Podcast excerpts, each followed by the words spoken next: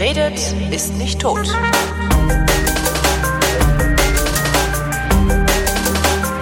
Willkommen zum Geschichtsunterricht einer Koproduktion von Vrindt und Deutschlandfunk Nova und vom Deutschlandfunk zugeschaltet ist wie immer Matthias von Hellfeld. Hallo Matthias. Sei gegrüßt aus Köln. Thema heute, die Befreiung der Niederlande.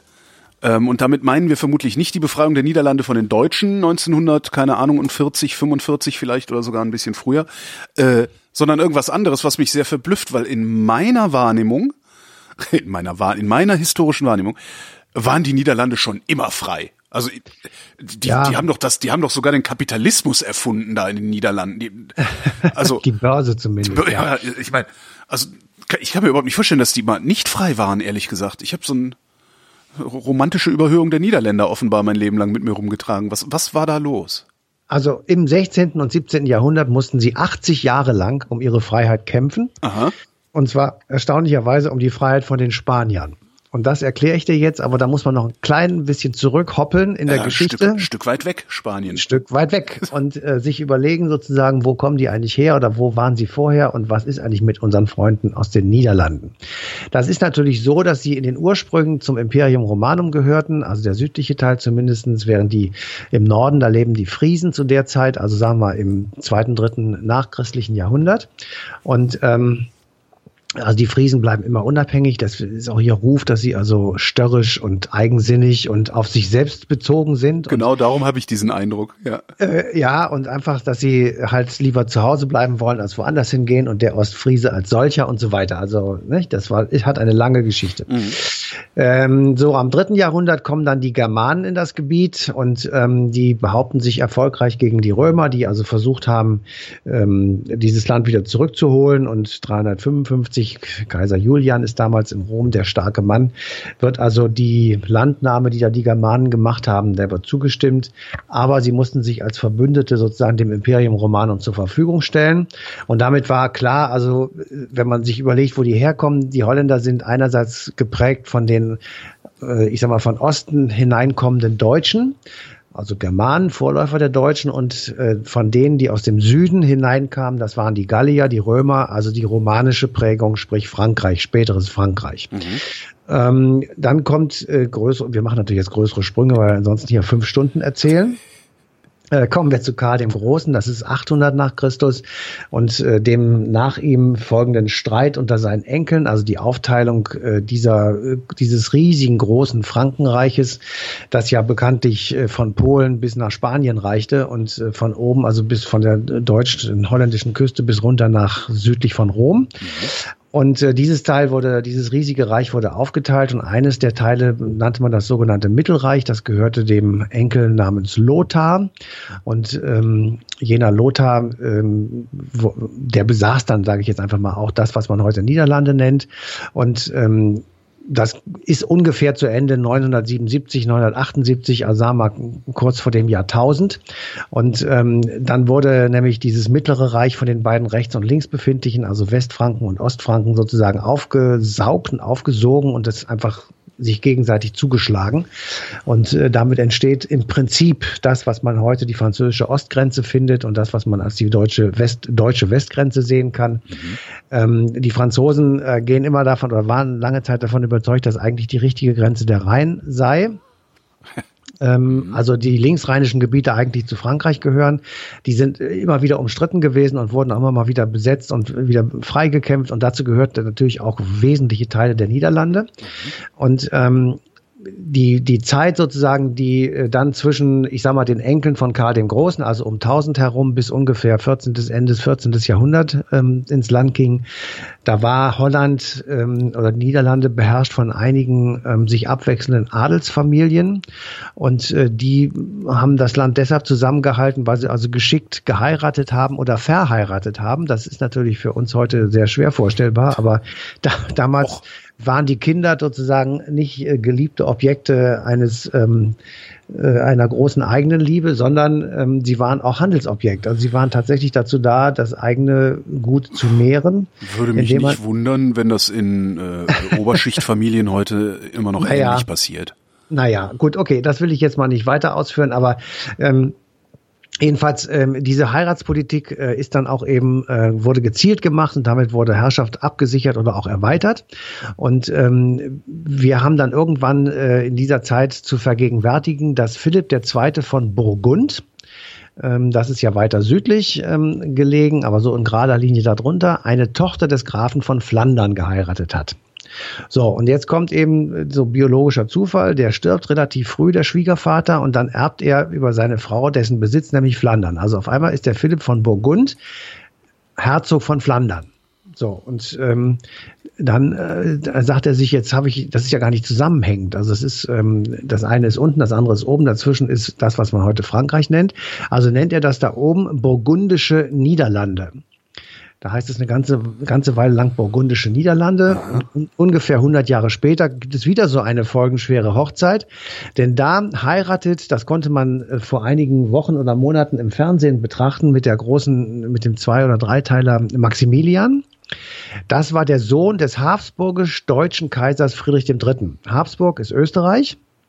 Und die stellten über lange Jahrhunderte den deutschen Kaiser, weil das Haus Habsburg ähm, hatte eine lange Dynastie und immer der Sohn setzte sich immer auf den Thron des deutsch-römischen Kaisers. Und in diesem Fall war es Friedrich III. Der ähm, war aber relativ marode, also der hatte nicht so viel Kohle, der hatte keine vernünftigen Soldaten und er sah sich französischen Angriffen ausgesetzt und er hatte also größere Probleme, ähm, sich sozusagen zu erwehren und hat dann seinem Sohn Maximilian gesagt, weißt du was, mein Freund, wir brauchen Asche.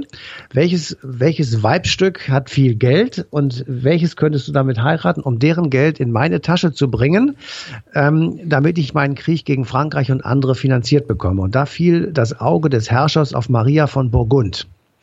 Nicht, wir hatten eben schon gesagt, burgundische Niederlande, Maria von Burgund ähm, heiratet Ende August 1477 den Sohn des deutschen Kaisers Friedrich III., nämlich Maximilian. Und mit der Hochzeit mit Maria von Burgund ist er sozusagen auch Herrscher über die burgundischen Niederlande, weil die Tochter Maria von Burgund, sein Eheweib, die Tochter des gerade eben verstorbenen burgundischen Herzogs Karl des Kühnen war. Karl der Kühne, das kennen wir aus dem Geschichtsunterricht, weil das ein schöner Name ist. Das war ein ganz großartiger Mann, der also großes Ansehen hatte und eben kühn und tapfer war und viele Kriege und Schlachten gewonnen hatte. Und ähm, die arme Maria war als Frau natürlich äh, völlig hilflos, ähm, dem sozusagen untertan, zumal sie als Frau ihm folgte, also als Tochter.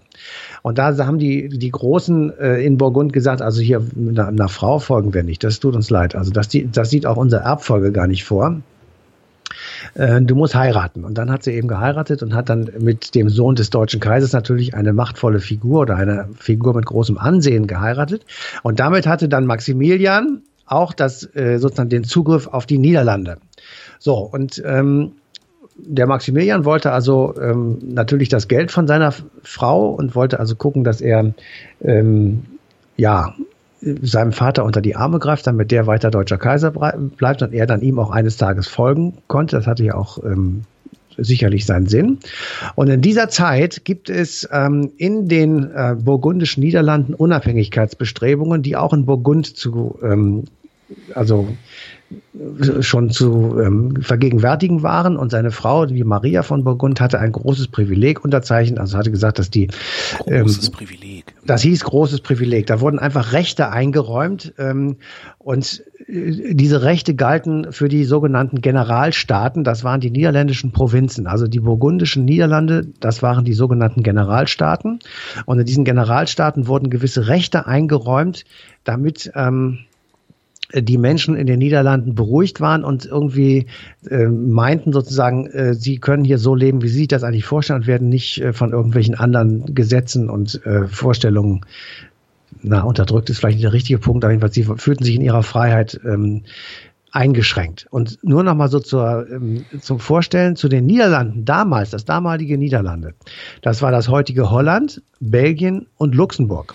Und mhm. noch ein paar kleinere Ecken, die heute zu Frankreich beziehungsweise zu Deutschland gehören. Also das, was wir als Benelux kennen heute, das war früher mal komplett Niederlande. So, und ähm, noch etwas findet zu dieser Zeit, in der wir uns gerade befinden, statt, nämlich die Reformation. Also es, es kommt dazu, dass ähm, in Deutschland, äh, in, in Europa eine zweite Religion ähm, auftaucht und damit äh, konnten sich die Menschen dann irgendwann entscheiden, zu welcher Religion gehe ich. Ich sage jetzt schon mal, in den Niederlanden ist die Bevölkerung mehrheitlich kalvinistisch gewesen. Ja, das sind diese, das sind diese Klemmprotestanten, oder? Genau. Also die waren im Norden waren sie sehr protestantisch und im Süden sehr katholisch. Mhm. So und äh, ich greife dem jetzt mal vor. Es spalten sich dann ja irgendwann Niederlande und Belgien voneinander ab. Das eine im Norden war nämlich protestantisch, die Holländer bis heute, und das andere im Süden, die Belgier, katholisch ebenfalls ah, bis heute. Ah, darum gibt's die beiden. Darum gibt's die beiden, die waren ah, okay. in einem, einem, langen äh, Prozess auseinander und wieder zusammen. Da komme ich gleich noch drauf, aber jedenfalls das schon mal so vorweg. Und ähm, das ist das eine, was passiert ist. Und das zweite, was passiert ist, gab eine zweite Teilung, nämlich auch aufgrund von familiären und dynastischen äh, Tatsachen innerhalb des Hauses Habsburg. Habsburg ähm, hatte äh, über äh, auch wiederum dynastische Zufälle und äh, ja, wie soll ich sagen, Absichten vielleicht auch, den Königsstuhl auch in Spanien erlangt. Mhm.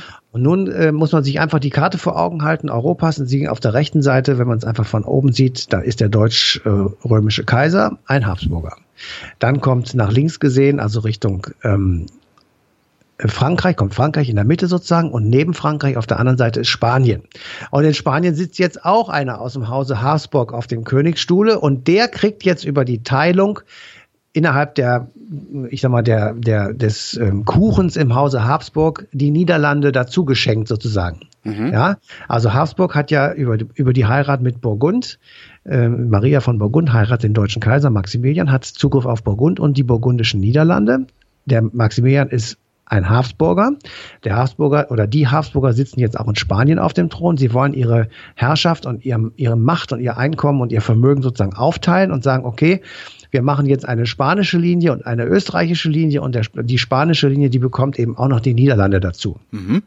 So, und insofern geraten die, die Niederlande. Aber das ist doch völlig bescheuert, dass du so eine Enklave dann irgendwie da hast, oder nicht? Naja, ähm, wie gesagt, ein Blick auf die Landkarte und vorgestellt, dass die Niederlande inklusive Luxemburg und Belgien sind, äh, dann ist natürlich eine ordentliche Ecke ähm, sozusagen zur See auf Frankreich gesetzt. Dann ist Frankreich sozusagen von drei Seiten eingekesselt. Ah, okay. Ja, mhm. auf, der, auf der Rheinseite hast du den deutschen Kaiser, ja. darüber nördlich die Niederlande und auf der linken Seite an den Pyrenäen sozusagen hast du die Spanier. Und ja. damit ist natürlich Frankreich, äh, das ist ja traumatisiert dann und ähm, ja. Ähm, Warum ähm, muss ich jetzt gerade an Putin denken?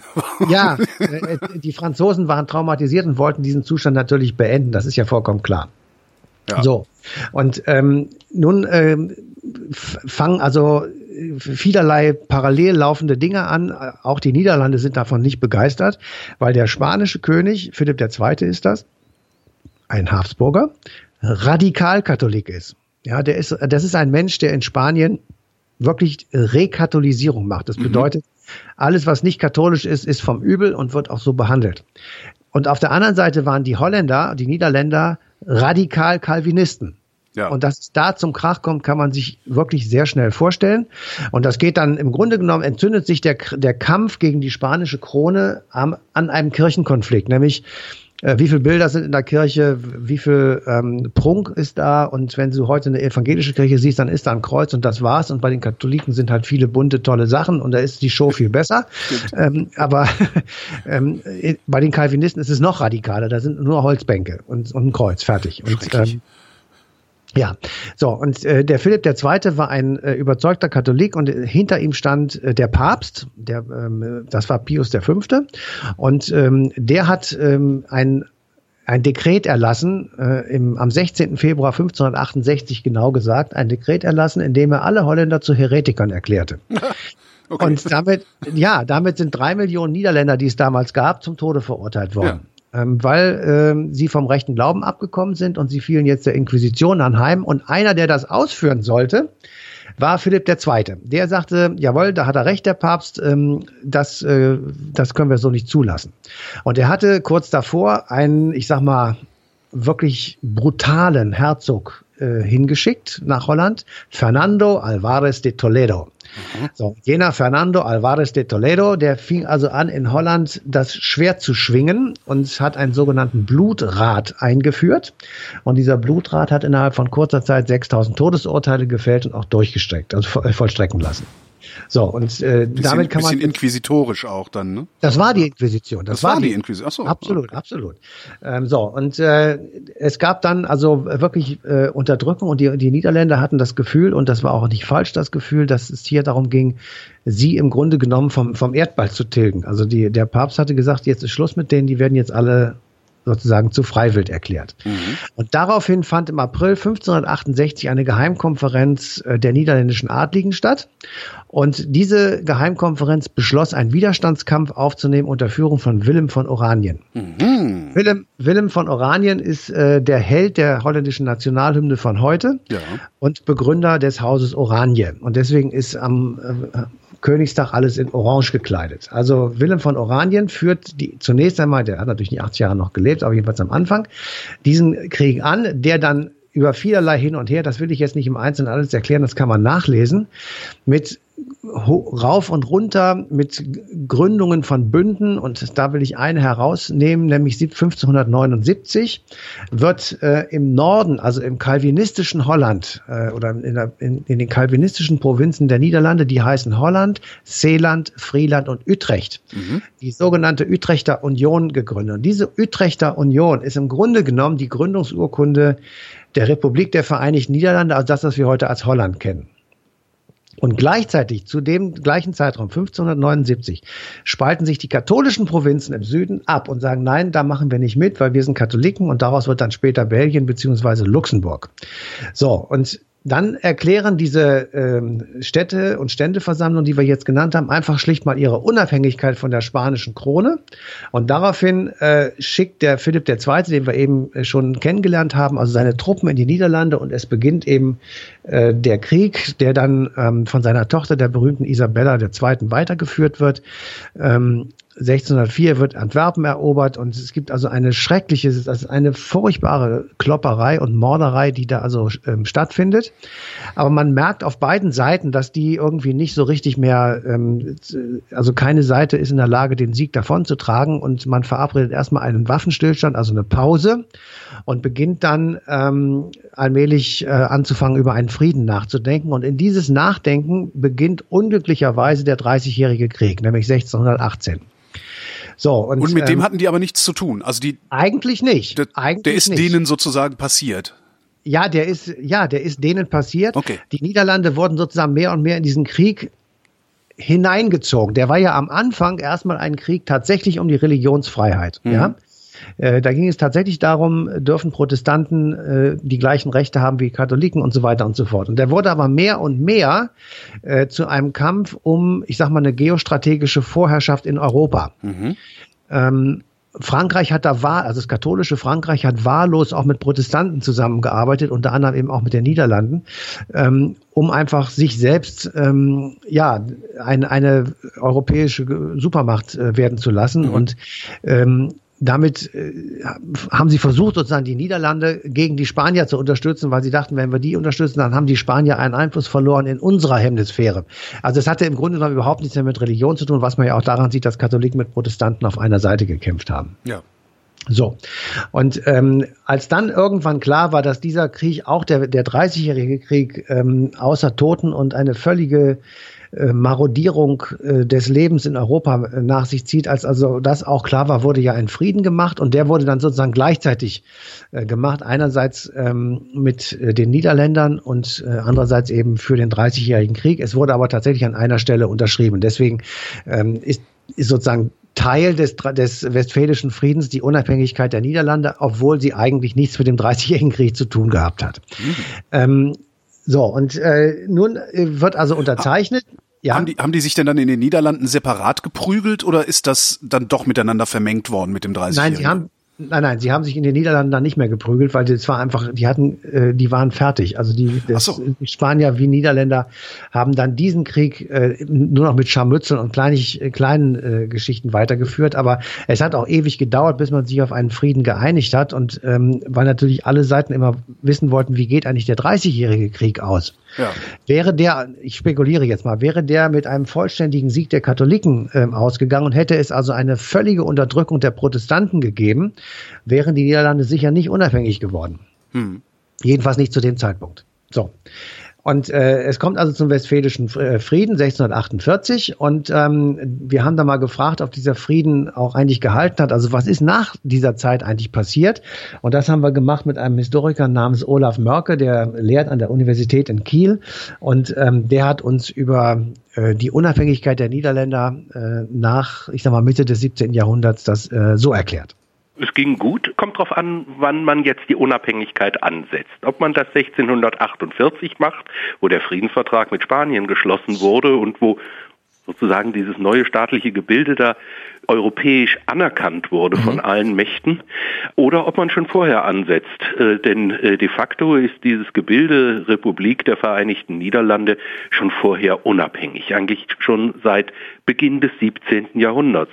Aber auch da schien schon die Sonne auf diesen Haufen, der sich zu Matsch, der sich da zum großen Teil unterhalb des Meeresspiegels befindet. Und das liegt daran, äh, dass diese äh, gesamte Region der Niederlande, die eigentlich ja mehr als den heutigen Staat Niederlande umfasst, sondern im damaligen Bewusstsein sagen das, was wir heute als Benelux-Staaten bezeichnen, seit dem späten Mittelalter ein wirtschaftliches Zentrum, ein wirtschaftlicher Brennpunkt Europas gewesen ist. Vergleichbar vielleicht nur noch mit Oberitalien.